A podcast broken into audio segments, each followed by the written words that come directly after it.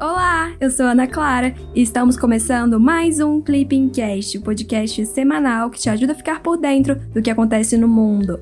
Meu papel aqui é trazer uma atualização rápida dos acontecimentos internacionais mais relevantes da semana que passou. Mas eu não estou sozinha, viu? Conta pra gente o que aconteceu nessa semana, Romeu. Ei, Ana, olá pessoal, tudo bem? Meu nome é Romeu e eu tô aqui para ajudar a Ana neste Clipping Cast.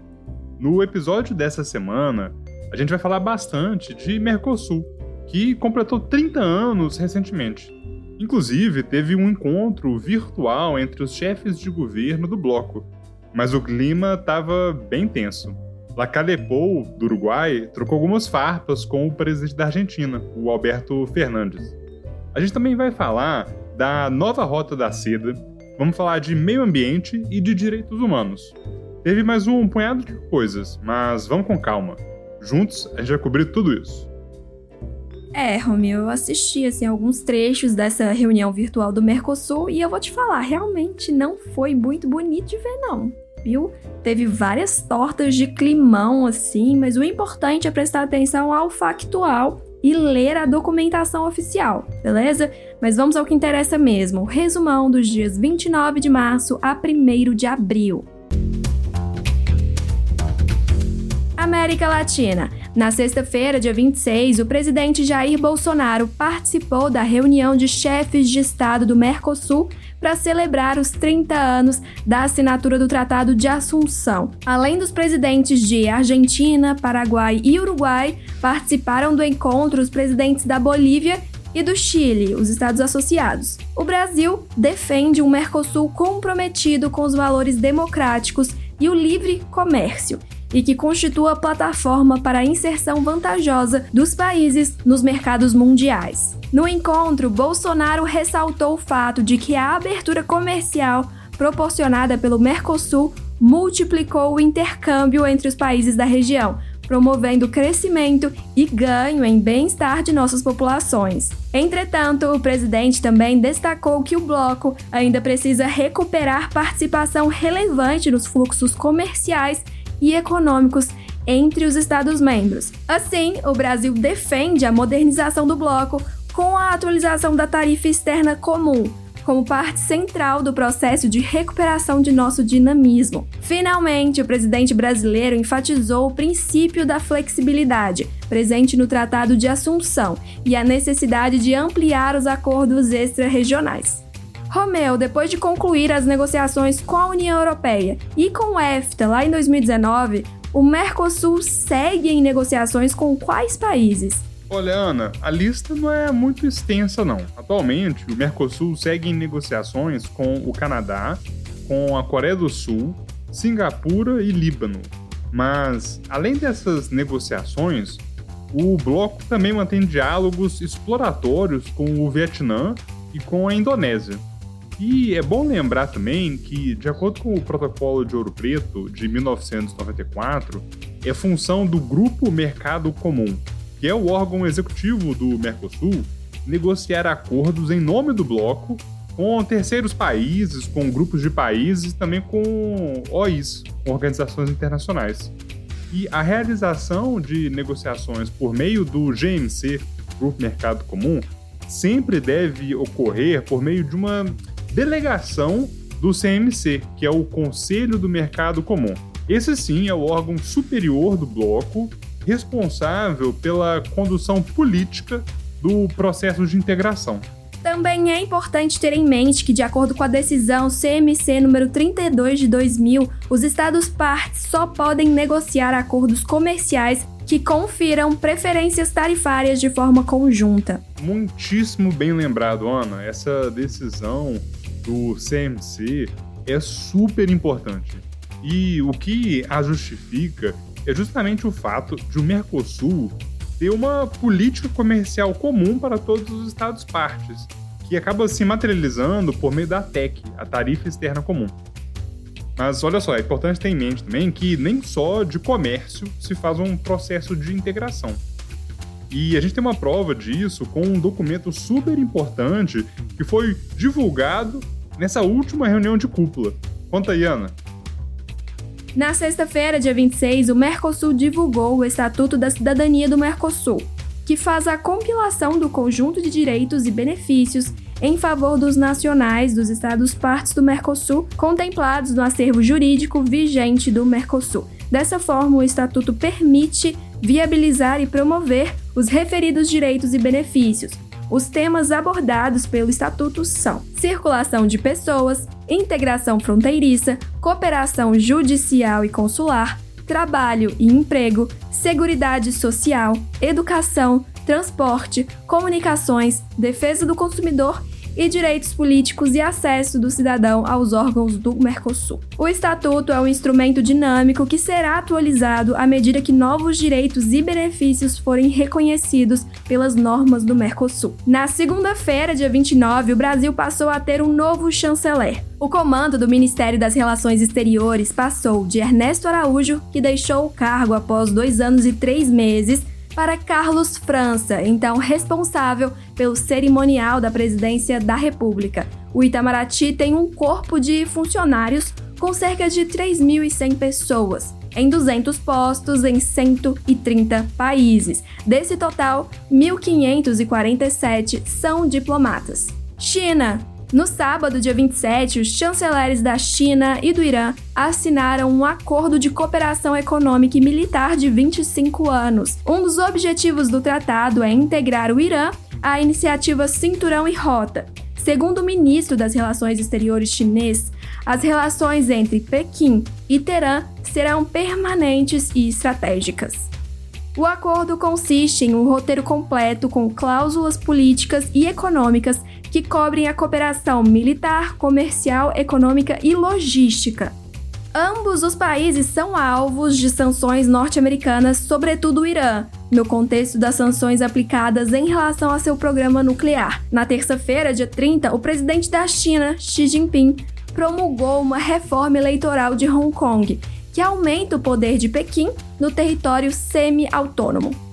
Em termos práticos, a nova lei impede que a oposição chegue ao poder, permitindo apenas que os chamados verdadeiros patriotas comandem a cidade.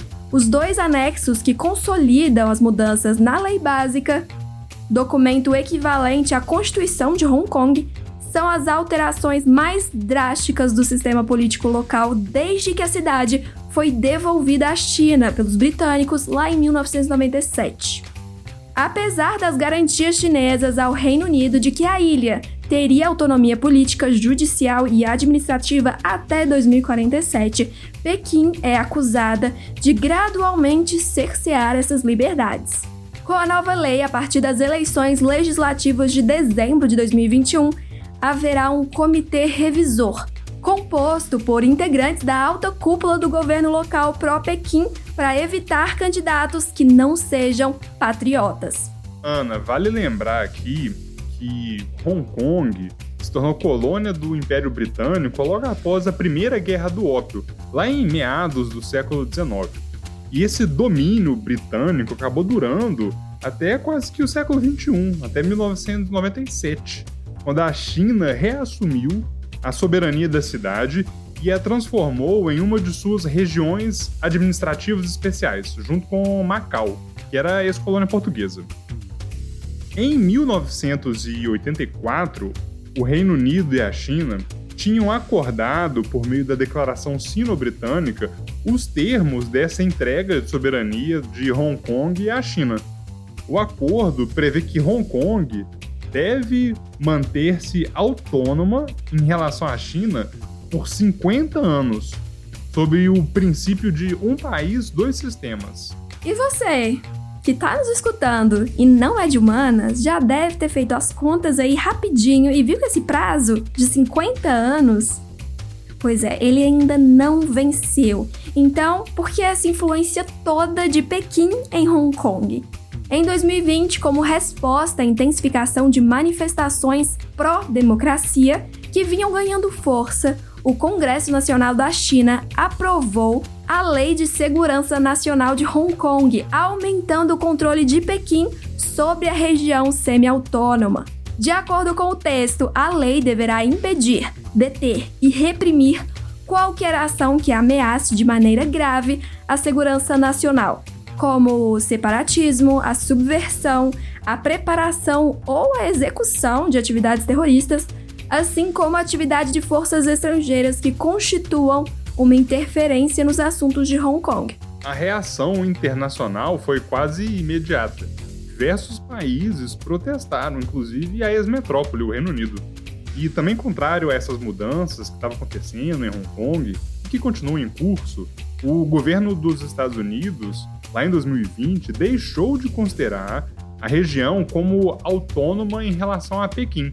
Em razão disso, suspendeu as concessões de tratamento especial para comércio e também para investimento da região com os Estados Unidos. Anotaram tudo? Se não, pausem o episódio e escutem com calma de novo. Esse tema é quentíssimo e com certeza pode ser cobrado no CSD. Inclusive, se você que está ouvindo a gente estuda para o concurso de diplomata e curtiu essa explicação, vale dar uma conferida no site do Clipping. Acesse clippingcsd.com.br para ter acesso à plataforma mais completa para quem quer ser diplomata, estudando com autonomia e gastando muito pouco. Agora vamos falar um pouco do velho continente. União Europeia. Na terça-feira, dia 30, a Comissão Europeia informou que vai iniciar o processo contra a Polônia no Tribunal de Justiça da União Europeia.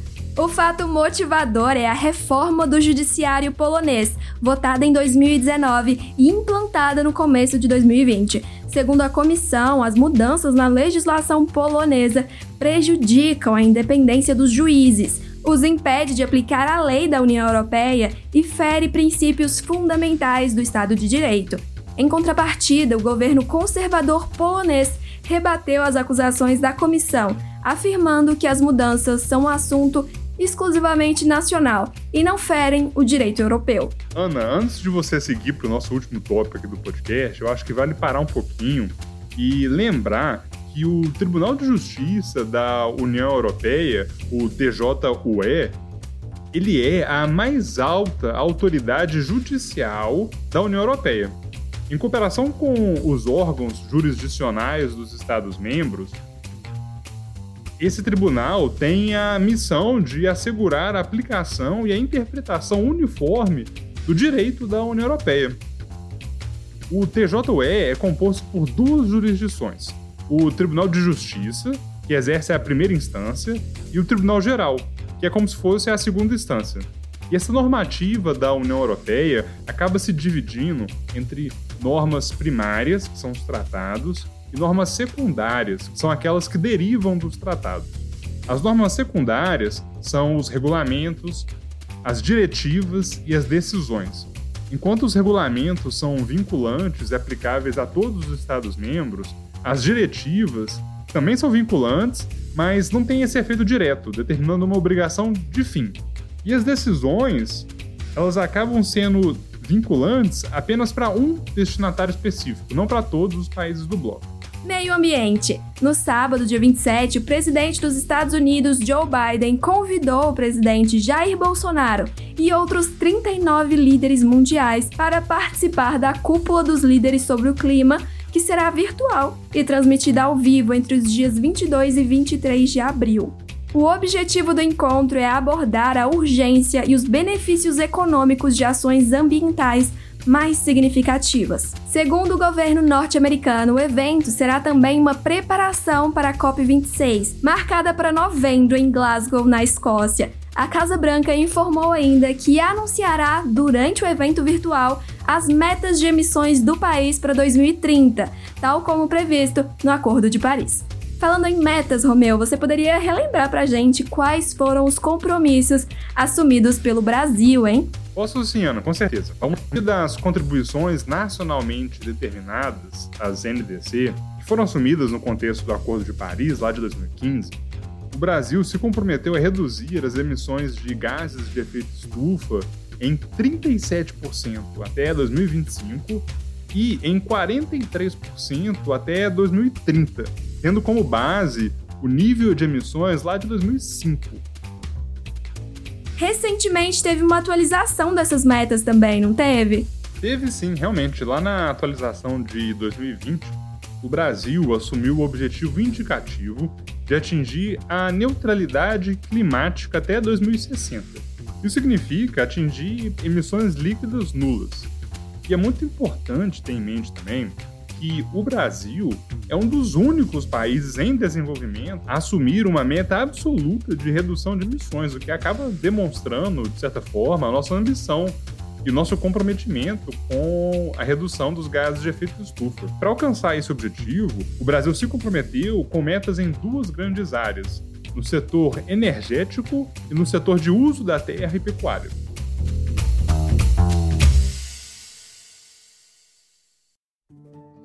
É isso, pessoal. Chegamos ao fim de mais um Clipping Cast com o resumão da semana dos dias 29 de março a 1 de abril de 2021.